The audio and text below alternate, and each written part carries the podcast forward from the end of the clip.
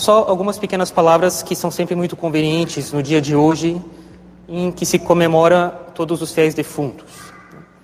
Nós gostaríamos de considerar o fato de que nós só morremos uma vez. São Paulo é muito claro na Epístola aos Hebreus: nós só morremos uma vez. E nós temos que ter um certo medo de errar, um certo medo, um certo medo de errar, onde não se pode errar nenhuma vez, porque só se faz aquilo uma vez. E é o caso da morte.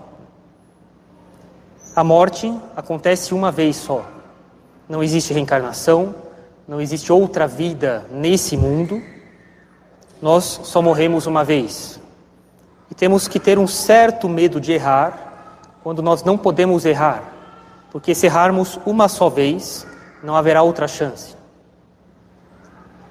Um certo medo, no sentido de que não deve ser um medo que cause desânimo, ou que nos leve a errar, justamente porque é um tal medo que nos priva da serenidade de raciocínio, do domínio de si mesmo.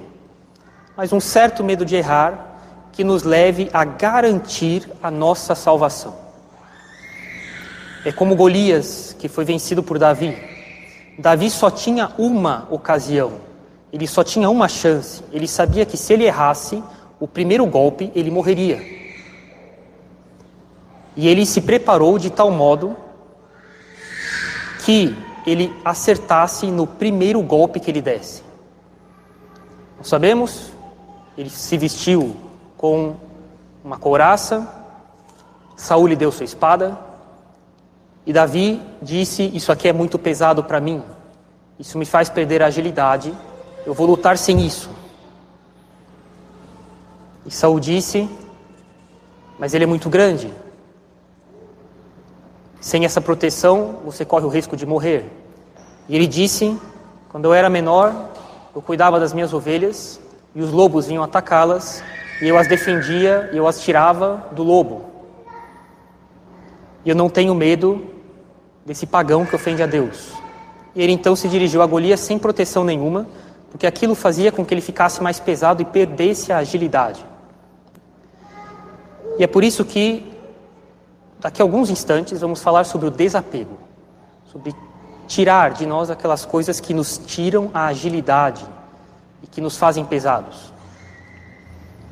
Bem, quando nós temos uma só chance e nós não podemos errar porque não haverá outra chance, e é o caso da nossa salvação no instante da morte, é necessário então buscar garantir o máximo nessa vida a salvação da nossa alma, assegurá-la o tanto quanto é possível nessa vida.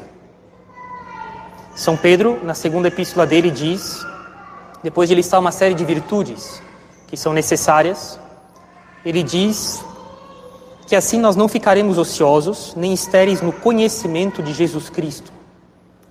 Pois aquele em quem não há estas coisas, as virtudes que ele listou antes, é cego, não vendo ao longe, havendo se esquecido da purificação dos seus antigos pecados.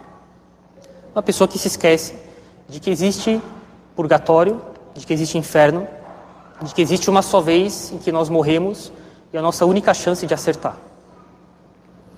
Portanto, irmãos, procurai fazer cada vez mais firme, procurai assegurar a vossa salvação, porque fazendo isso, nunca, jamais tropeçareis.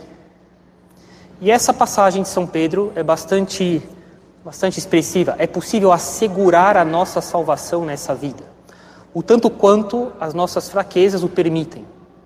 Mas é possível assegurar a nossa salvação nessa vida, o tanto quanto é possível.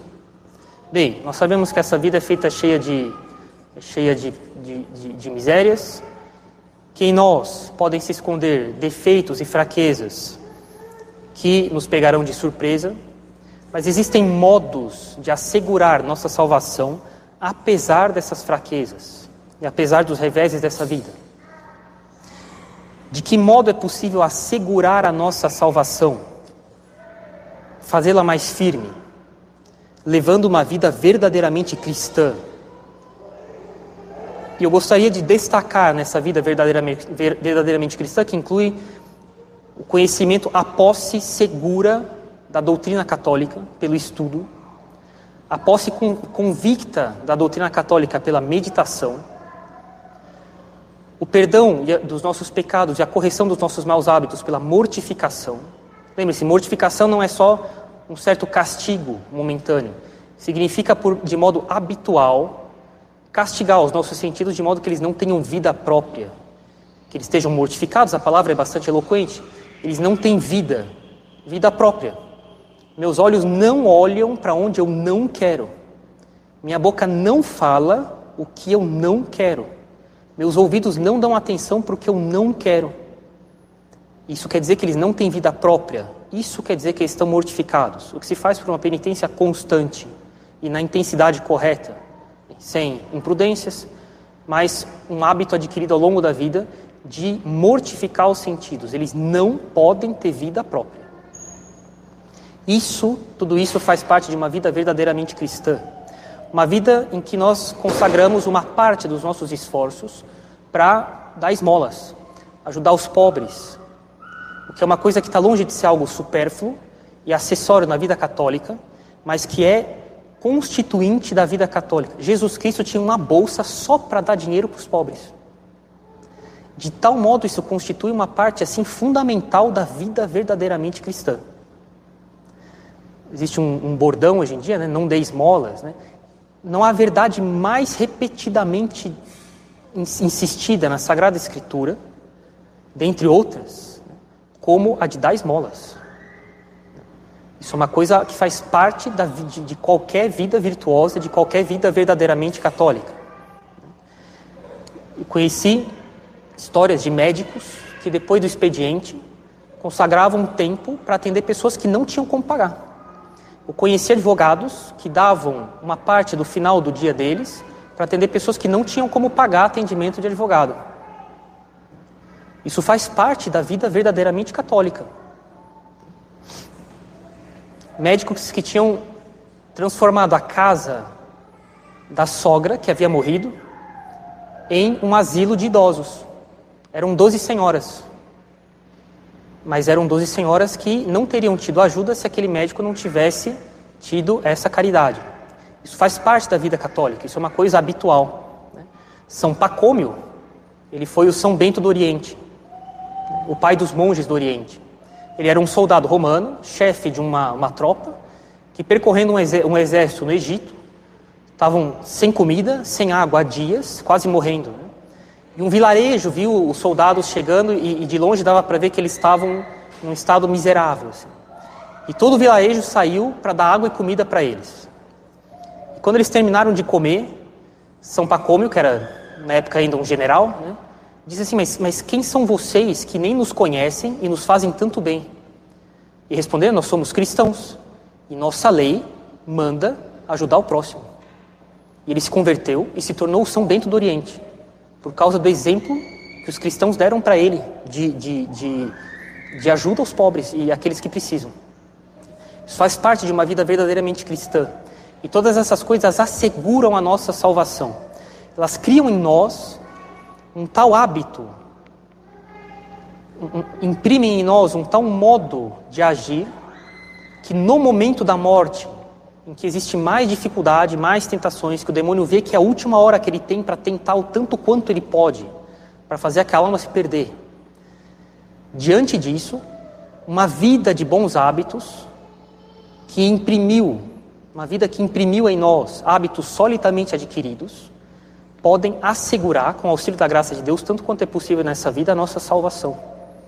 Por causa de um certo comportamento, um certo hábito de pensar, um certo modo de rezar, um certo modo de recorrer a Deus que foi sendo impresso em nós ao longo da vida, de maneira habitual.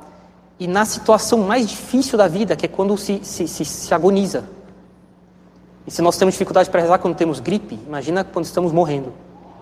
Ou nessa hora nós, nós asseguramos nossa salvação por uma vida habitualmente católica, ou é difícil imaginar que nós teremos uma salvação assegurada. E aquilo que falta para nós, na nossa natureza humana, a graça compensará por piedade de Deus, por causa do bem que nós fizemos, por exemplo, aos pobres, ou em consideração de toda a disposição que nós mostramos ao longo da vida por mortificação. de desejo de estarmos unidos a Ele, de nos separarmos das coisas desse mundo. E aqui vem então o que eu gostaria de ressaltar, sobretudo desapego, que é excelentemente exemplificado por Davi se desapegando da couraça, do capacete, da couraça que Saul lhe havia dado, dizendo: Isso aqui é pesado demais para mim, isso me faz perder a agilidade. Esses são os apegos dessa vida. É impossível combater o demônio, sobretudo na hora da morte, se nós temos apego às coisas dessa vida. São João Bosco conta que ele ficou uma vez estarrecido quando ele foi dar os últimos sacramentos para uma senhora que falecia, uma senhora da nobreza em Turim. E ela tinha tapetes, tapetes e cristaleiras e cristais e estátuas e hum, porcelanas e, e cortinas em veludo. Né? E, e, e, no momento que ele atendia, ela olhava para tudo aquilo e ela, que era católica, disse assim: Mas eu vou ter que me separar de tudo isso. E ele ficou assim, estarrecido uma senhora católica que ia na missa, frequentava a missa, a religião, praticava a religião, etc., que ainda tinha um apego brutal às coisas dela, e ela ia morrer. E invés dela pensar assim, é, de fato, tudo isso aqui não serve para mim agora, vou me confiar a Deus, né? ela tinha apego àquilo, ela ficava perturbada porque ela ia deixar aquilo. Bem, isso deve ter valido para ela algum tempo no purgatório, né? mas isso serve de, de, de, de, modelo do que nós não devemos fazer.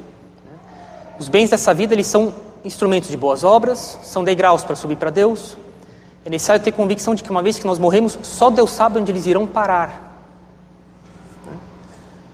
As casulas que nós temos aqui, quantas não vieram da França? De padres que certamente não sabiam que elas parariam aqui. Eles morreram, deixaram essas casulas de herança para alguma instituição, para algum outro padre, e se encarregou de passá-las para frente, de maneira inteligente, para outros padres. Mas quem poderia imaginar, quem dos donos dessas coisas, ou dos objetos que, que tem aqui na, na capela, que esses objetos iriam um dia parar aqui? Depois que nós morremos, só Deus sabe qual vai ser o destino das coisas que nós temos. É necessário se preocupar em usá-las bem durante essa vida, mas com desapego, usá-las não para tê-las, mas para produzir boas obras, para assegurar a nossa salvação.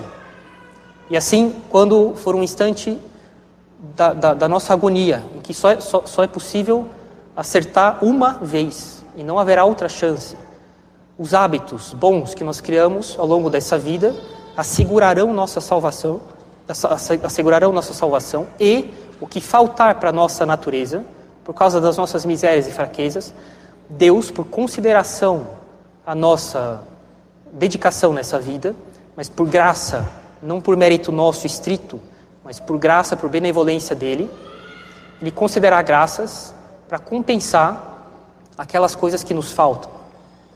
Uma última coisa, né? Bem, falamos no começo do sermão um aviso né, a respeito dos, das indulgências aplicáveis às almas do purgatório. Né? Rezem pelas almas do purgatório. Né? Rezem pelas almas do purgatório rezem o terço, ofereçam missas por elas, eh, visitem os cemitérios, façam as crianças rezarem por elas, ofereçam sacrifícios por elas. Né? Serão almas que, uma vez aliviadas das suas penas e, e, e unidas a Deus no céu, irão rogar por nós, intercederão por nós. Porque no céu a única, a única coisa que sobra é a caridade. São Paulo fala, né? As três maiores coisas, virtudes, são fé, esperança e caridade mas depois da morte, no céu, só permanecerá a caridade. Não tem mais esperança, porque não tem sentido esperar uma coisa que eu já obtive, que é o céu. Não tem sentido ter fé no céu, uma vez que agora eu vejo a fé das coisas que eu não vejo. Agora eu vejo a Trindade. Agora eu vejo a divindade de Jesus Cristo e outras verdades de fé. Agora não tem mais fé no céu. Não tem mais esperança daquilo que eu já obtive. Só há esperança daquilo que eu posso obter. Mas existe caridade no céu. E elas retribuem a nós as, as orações e sacrifícios, esmolas, que nós oferecemos a Deus pelo alívio delas. E são tantos intercessores no céu que irão assegurar ainda mais a nossa salvação. Tenham pena das almas do purgatório, rezem por elas. São também outros modos, as orações, penitências, enfim, que nós oferecemos por elas, outros tantos modos de assegurar nossa salvação, tanto quanto é possível nessa vida, né?